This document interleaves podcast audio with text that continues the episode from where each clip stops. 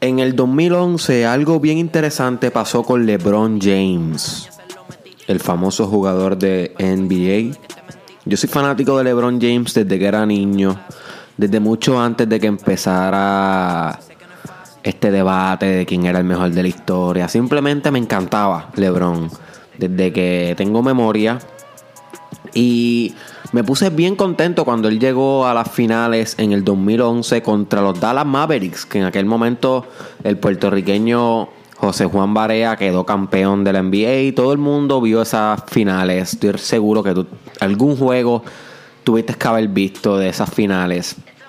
Pero algo interesante pasó con LeBron James psicológicamente durante esas finales que nunca olvido. Y quiero mencionártelo porque te puede pasar a ti, ya que es una trampa del ego. Es una trampa del ego. Y es que LeBron James en aquel momento estaba, estaba explotando lo que era la social media, Facebook, Twitter.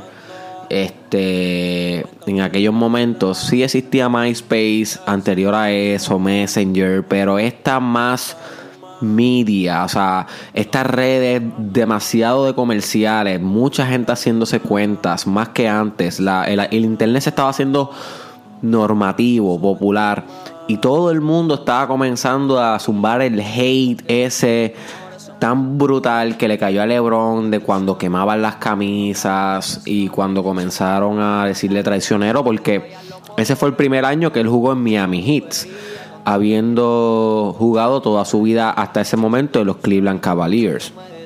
Eso que la gente lo percibió como una traición y todo esto.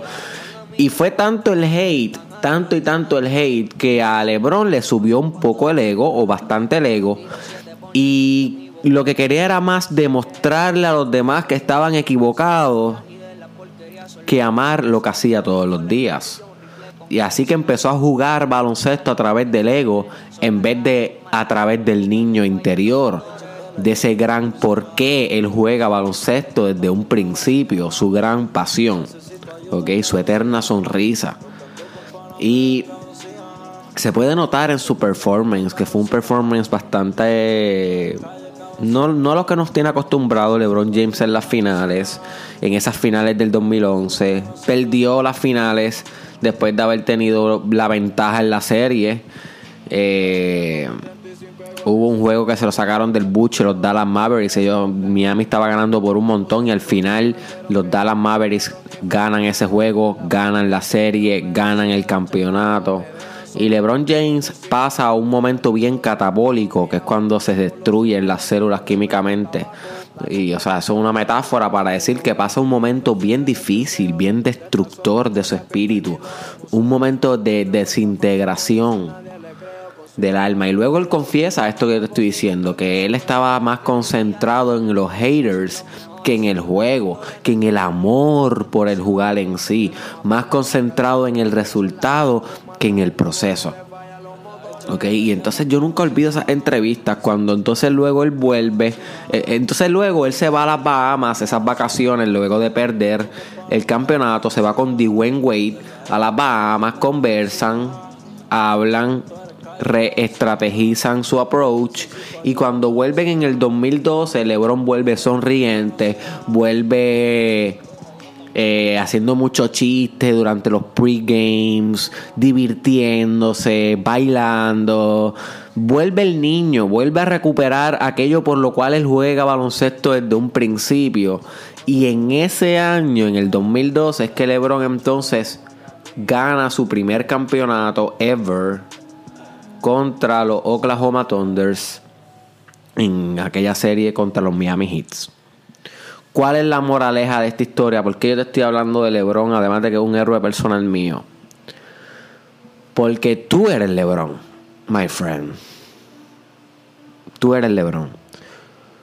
En alguna cosa en tu vida, tal vez en este momento, tú estás haciéndola más por ego que por el niño interior. Y esto es un problema. Porque cuando estamos haciendo las cosas más por nuestro ego y por demostrar y por eh, combatir opiniones ajenas, por demostrarle a mami o a, o a papi esto, por demostrarle a este jefe que yo sí soy capaz de esto. Cuando hacemos estas cosas a través de este mindset, no hacemos las cosas a través del mindset de Dios o a través del mindset del Espíritu. Que es todo lo contrario, que hacer las cosas por el mero hecho de hacerlas riéndonos en el camino. Y cuando hacemos las cosas por el ego, las tendemos a hacer mal. Buscamos atajos, buscamos hacerlo rápido, manipulamos en el camino a quien tengamos que manipular, le cortamos la garganta metafóricamente a quien se la tengamos que cortar, porque el ego es eso, el ego es, el ego lo que busca es sobrevivencia. Y si el ego comienza a meterse en todos tus proyectos, en tu carrera universitaria, en tu trabajo, en el proyecto con tu familia, en el proyecto de tu espiritualidad, en el proyecto de tu fitness, si dejas que el ego comience a dominar todas tus áreas, de repente te va a quedar sin diversión, sin pasión, sin meaning, sin sentido y lo único que te va a quedar es el ego tuyo diciéndote por qué tienes que hacer esto, dándote unas explicaciones bien egoístas, bien individualistas, bien de competencia y realmente no vas a disfrutar nada del journey y tus resultados no van a ser igual. Va a ser LeBron en el 2011 cuando en vez de amar que por, que por fin estaba en las finales de nuevo, porque él había llegado en el, 2000, en el 2007 también. Pero en vez de disfrutar eso, estaba más pensativo en, en qué van a comentar esta gente en Facebook cuando se acabe el juego. Y si fallo este tiro, ¿qué, van, qué me van a poner? En vez, de, en vez de estar pensando en el niño interior, riendo cada vez que tira la bola, brincando de emoción cada vez que mete un tiro porque es como si lo metiera por primera vez, estaba pensando en el ego. So, my friend, hay un episodio bien importante en el challenge que se llama. Diante, no recuerdo cómo se llama ese episodio, pero yo sé que es de, de cómo hacer tu trabajo divertido. Y es que yo cuento la historia de cuando yo fui a sacar la licencia y tuve que estar todo el día en obras públicas. Y me di cuenta de que en obras públicas, pues la gente estaba, los empleados estaban bastante sonrientes y me sorprendió porque yo tenía el estereotipo este de que todo el que trabaja en el gobierno es un aborrecido o te va a tratar hostil. Y me sorprendió que en obras públicas de Mayagüez esa no fue por lo menos mi experiencia. Y ¿De qué se diferencia este podcast de aquel que yo te hablo de cómo debes convertir tu trabajo en productivo, en divertido? Sí, aquel tú debes convertirlo en divertido para que tú puedas tratar mejor a las personas, para que no envejezcas tan rápido, ¿ok? Para que tengas una mejor salud. Pero este es más deep todavía, my friend. Estamos hablando de una guerra espiritual en todos los ámbitos de tu vida. No tiene que ser en tu trabajo, puede ser en tu arte ¿ok? Si eres artista y practicas arte, puede ser en tu espiritualidad, cada vez que te sientes a meditar, ¿por qué te sientas a meditar? ¿Por qué? Te sientas a meditar porque quieres demostrarle a los demás que tú sí puedes ser iluminado, puedes, quieres demostrarle a los demás que tú sí puedes alcanzar eh, paz espiritual, paz mental, quieres demostrarle a los demás que tú sí eres yogi, o es porque realmente quieres explorar tu mente. ¿Ves la diferencia entre el niño y el ego? ¿O es porque, porque verdaderamente quieres auscultar tu espíritu? ¿Por qué realmente estás haciendo esa arte que tú realizas? ¿Estás haciendo esa arte porque quieres demostrar que tú eres el mejor artista de tu generación? ¿Porque quieres vender 100.000 copias para poder poner en Facebook y que todos tus compañeros de high school vean quién se destacó? Mm, esa es una que nos puede pasar quieres hacer esa arte porque quieres pasar como los puertorriqueños que lograron algo en la vida, un, tener un nombre, un legado, que no está mal. No está mal esos pensamientos, aunque tengan ego. Pero que consuman toda tu actividad y toda tu energía, ahí sí puede haber un problema. Versus si estás haciendo tu arte porque cada vez que haces tu arte te encuentras con Dios. ¿Ves? Hay otro, otro, otro ride, otro proceso, otra dimensión. Porque cada vez que tú haces el arte es como si le hicieras el amor al mundo real.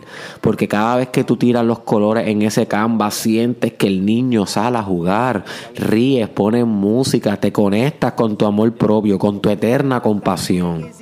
Siempre con crisis. Estos cabrones están en crisis, pirateando todas las GC que se van todos hundidos. Te escrito en la Porque cada vez que tú haces tu arte, al fin te atreves a ser tú. ¿Ves? It's a whole different game here. Cada vez que tú hagas una empresa, my friend, y tal vez al principio lo haces como el niño, lo haces jugando, la haces divirtiéndote como se supone que se haga. Pero cuando se convierte en un negocio profundo, cuando tienes que empezar a bregar con finanzas, con bancos, con préstamos, con investors, cuando tienes que empezar a bregar con socios, cuando tienes que empezar a bregar con empleados, despedir de empleados, contratar empleados, mercadeo, venta. Maybe en, durante ese ride se muere el niño y comienza el ego a coger la empresa y te va a dar cuenta porque te pones de mal humor, te pones manipulador, te pones hostil, ¿ok? Quieres hacer las cosas por las causas erróneas. En vez de ir todos los días a dominar en los negocios porque amas el arte de negociar y por el proceso, quieres ir todos los días por miedo a perder tu negocio, por miedo a que la competencia te aplaste, por mantener tu estatus. Ve, ahí ya son cosas más del ego. Eso te puede pasar en el arte, te puede pasar en tu espiritualidad, te puede pasar en, tus negocios, te puede pasar en tu desarrollo personal. Tú estás escuchando el challenge todos los días, pero ¿por qué? Realmente a ti te divierte, como a mí, y, no siempre me pasa, ¿sabes? Yo estoy haciendo este episodio porque a mí me pasa que hay de vez en cuando mi, mi ego coge mi proyecto de Israel, coge el Mastermind Podcast Challenge, coge esa propia de los videos, esa propia de mis escritos.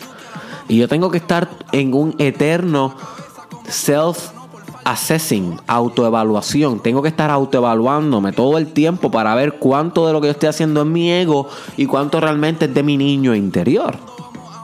Es de mi niño interior. So, esta reflexión yo la estoy teniendo ahora mismo también. Pero en el desarrollo personal también me ha pasado y te puede pasar a ti. Al principio tal vez tú te quieres desarrollar porque sabes que quieres ver en quién tú te puedes convertir. That's it. Ese es el drive y empiezas a meditar, empiezas a hacer ejercicio, empiezas a hacer afirmaciones, empiezas a bregar con la agenda, empiezas a bregar con la ingeniería de metas, empiezas a hacer yoga, comienzas a crear arte, crea una empresa, que esas son todas las cosas que hemos discutido durante el challenge y que son componentes esenciales del desarrollo personal. Comienza a, orar, a practicar espiritualidad y religiosidad y, te va bien y estás siendo un niño, te estás riendo, estás bien sorprendido con lo que te pasa cuando fracasas y cuando tienes éxito en ambas.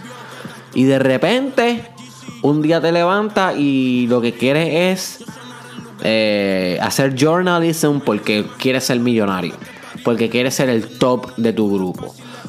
y empiezas a hacer eh, cold showers, que es bañarte con agua fría por las mañanas como parte del desarrollo personal, o comienzas a hacer ejercicios del músculo PC, que es el músculo más importante del desarrollo personal, que es el músculo que controla toda tu energía sexual. Y si no sabes sobre ello, búscate el episodio sobre eh, el músculo PC, así como computadora PC. Um, y de repente comienzas a hacer esos ejercicios porque quieres fortalecerte de una manera que puedas dominar a los demás y tener poder sobre los demás. So, wow, el desarrollo personal pasó de ser el niño a ser un ego. Y si ves cómo puede esto pasarte en cualquier momento y maybe ahora no, maybe tú todavía seas el niño. Pero en algún momento este episodio te puede salvar la vida y recordarte de que, hey, tu ego acaba de asumir el mando. Y no hay nada de malo con que el ego asuma el mando, volvemos. El ego es una manera de sobrevivir. El ego es un componente esencial para ser un humano. Necesitamos ego, porque si no seríamos todos. Ah, eh, no habría diferenciación en nuestra mente de lo que somos nosotros y cualquier otra cosa. Su el ego está ahí para poder tener una separación, aunque sea una separación superficial y creada y una ilusión, eso es lo que le llaman maya en el hinduismo, esta ilusión, ¿ok? Y que el ego entonces busca la manera de hacer parecer real para poder diferenciarse y actuar en ella. Pues cuando el ego se apropia de las cosas, no es que sea malo, simplemente es que hay que estar aware y darle con cuidadito que no te vaya a pasar lo que le pasó a Lebron, que el ego no te vaya a consumir tanto que te desperdicie la pasión. por hacer las cosas. Que el ego no te vaya a apoderar tanto que ahogue a tu niño interior.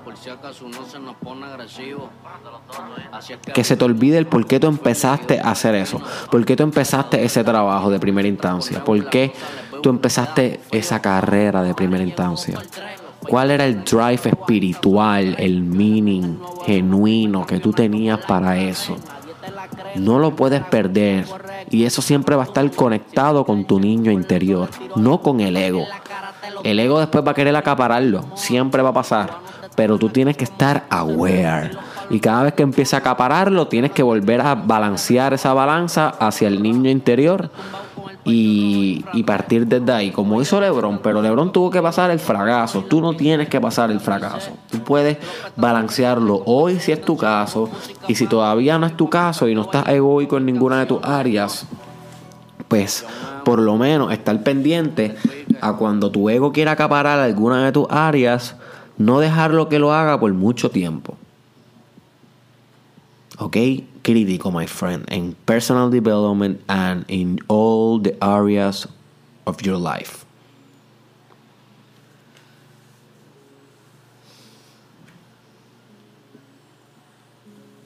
Este fue el episodio 170 del Mastermind Podcast Challenge. Quiero que me comentes. Quiero que seas bravo y brava, lo suficientemente bravo y brava como para dejarme el siguiente comentario en este episodio. ¿En qué en tu vida el ego se ha apoderado de ti? ¿En qué área?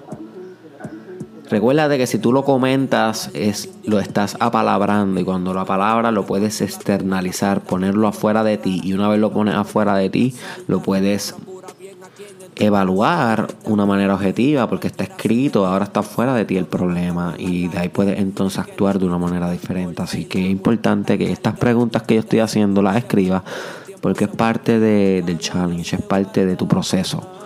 Ok, si quieres realmente liderar tu propia transformación en estos 365 días, 365 podcasts, es bueno que hagas todas estas cositas. Así que déjame saber en qué área de tu vida el ego se ha controlado de ti y que hora de que vuelva a traer a tu niño interior. Nos vemos en la próxima.